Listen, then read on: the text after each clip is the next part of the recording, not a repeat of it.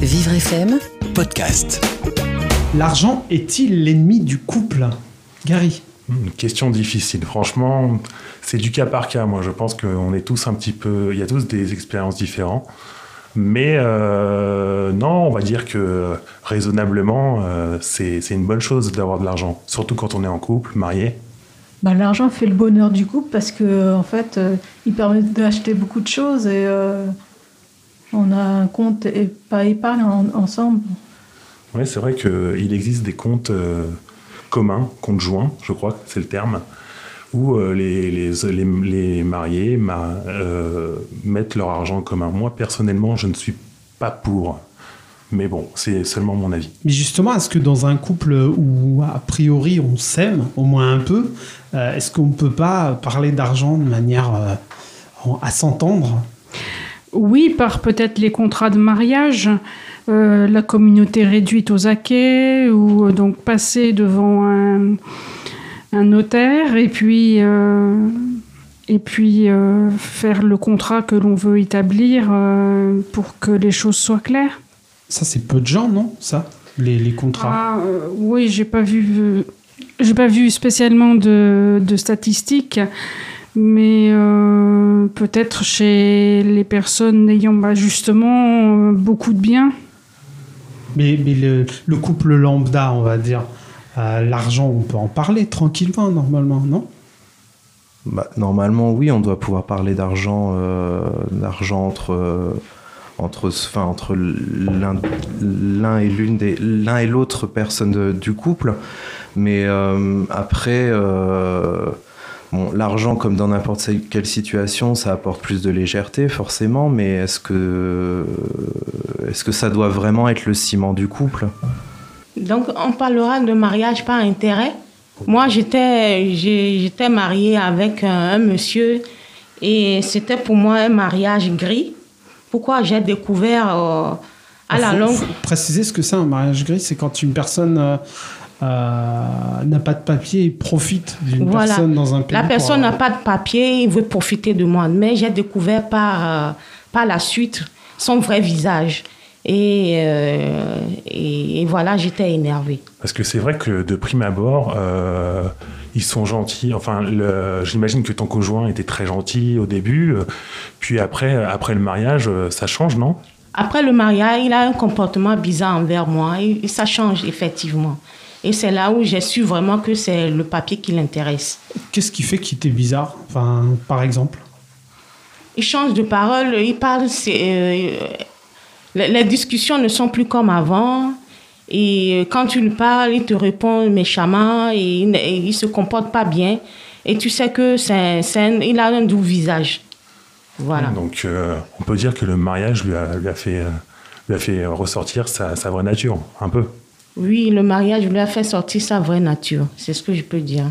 Y a-t-il des cas où on peut se marier par amour Ah malgré bah, tout? je pense que et si elle pensait se marier par amour, enfin elle. Je pense me marier par amour, mais finalement, c'est pas intérêt. C'est pourquoi faut-il, euh, avant le mariage, bien connaître la personne, le tester, savoir sur, sur qui, euh, quelle, quelle espèce d'individu que c'est? Ouais, euh, même vivre un peu en couple de trois ans, euh, histoire de voir à peu près euh, qui est vraiment la personne. Moi, je suis assez d'accord là-dessus. hein, C'est c'est important. Avant Comme- de partager un compte avec. Exactement. Oui, enfin, il y y, a aussi des gens qui veulent pas se marier parce que c'est c'est un coût quand même le mariage. C'est relativement cher. Oui, et puis euh, il y en a qui décident de mettre de l'argent dans le mariage, ou d'autres euh, décident de faire un petit mariage pas très onéreux pour après pouvoir acheter une belle maison ou faire euh, un, Un beau voy- voyage. Un beau voyage. que t'allais dire ça. Et oui. Ouais, Il y a le coût du mariage et puis il peut y avoir aussi le coût du divorce qui s'ensuit. le coût du mariage et puis aussi euh, le fait que euh, il faut prévoir très longtemps à l'avance et c'est l'organisation. C'est très ça a l'air d'être énorme. De quelle organisation tu parles exactement? Parce que moi, perso, je n'ai pas très bien compris. Ben, L'organisation, comment va se dérouler la cérémonie euh, après Monsieur le maire et après éventuellement euh, l'église ou autre. Euh, Il y a hum, la cérémonie et c'est tout un ensemble, le repas, le, bien lister tous les invités. Mmh. Mais après, est-ce qu'on est vraiment obligé de faire toute une fête, toute une cérémonie euh, si on se marie? Il y a des couples qui, qui, voilà, qui passent devant le maire, ils signent le registre, ils sont mariés, ils l'ont fait pour eux, et puis voilà. Ah oui, parce qu'on peut se marier que civilement aussi, ça veut dire le mariage religieux, ça dépend des deux personnes, mais euh, un, juste un mariage civil, c'est possible, je pense, non? Bah Oui, parfaitement. Euh, oui, le mariage civil est toujours possible. Et même obligatoire, je crois. Il n'y a que ça. Ah, on décide. C'est la base. Oui, si on a envie. Oui. Euh, oui, Après, c'est plus une question religieuse pour moi, si on veut se marier à l'église. La religion a semé le silence. Donc je vous confirme que c'est vraiment pour des questions religieuses et quand on veut unir saintement son union avec son épouse, comme au bon vieux siècle dernier. Ça se perd un petit peu ces habitudes en fait. J'ai l'impression qu'on se marie plus pour la cérémonie et pour le voyage de noces. Pour le faste Pour le voyage de noces et puis pour euh, faire la fête. On entend toujours parler de la robe de la mariée, euh, ça c'est pour euh, plus le religieux, mais euh, c'est vraiment très important de montrer que, que l'on est bien. C'est vrai que c'est un, rêve de petite fille, un petit peu, la mariée, la robe, ça fait un peu princesse, et puis on va dire que c'est c'est ça un petit peu, ça un petit peu qui fait la différence, la robe de mariée ça rappelle le mariage et puis ça fait un peu, euh, ça fait un peu penser à tout ça. Enfin. quand on met tout ça sur la balance, ça vous donne envie de, vous marier ou ça vous dissuade? Bah, Ça dissuade parce qu'il y a beaucoup de gens qui se divorcent, donc ça donne pas envie de se marier en fait. Hein.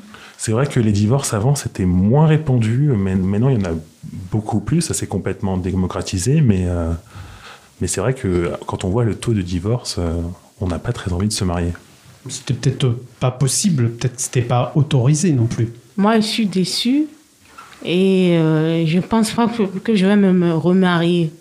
Mais tu vas peut-être croiser euh, le grand amour juste en sortant là du centre de formation. Hop, Cupidon qui t'attend. Mais ça va, ça va être difficile de, de me remarier. Mais il y a des institutions, par exemple, qui, euh, qui, qui, favorisent le mariage. Par exemple, qu'on prenait un prêt immobilier, euh, les banques préfèrent euh, que les emprunteurs soient mariés plutôt qu'en concubinage. C'est une solidité par rapport aux, euh, aux, personnes qui empruntent. D'accord, ben, sur ces considérations financières, on va dire que c'est le dernier mot. Merci beaucoup.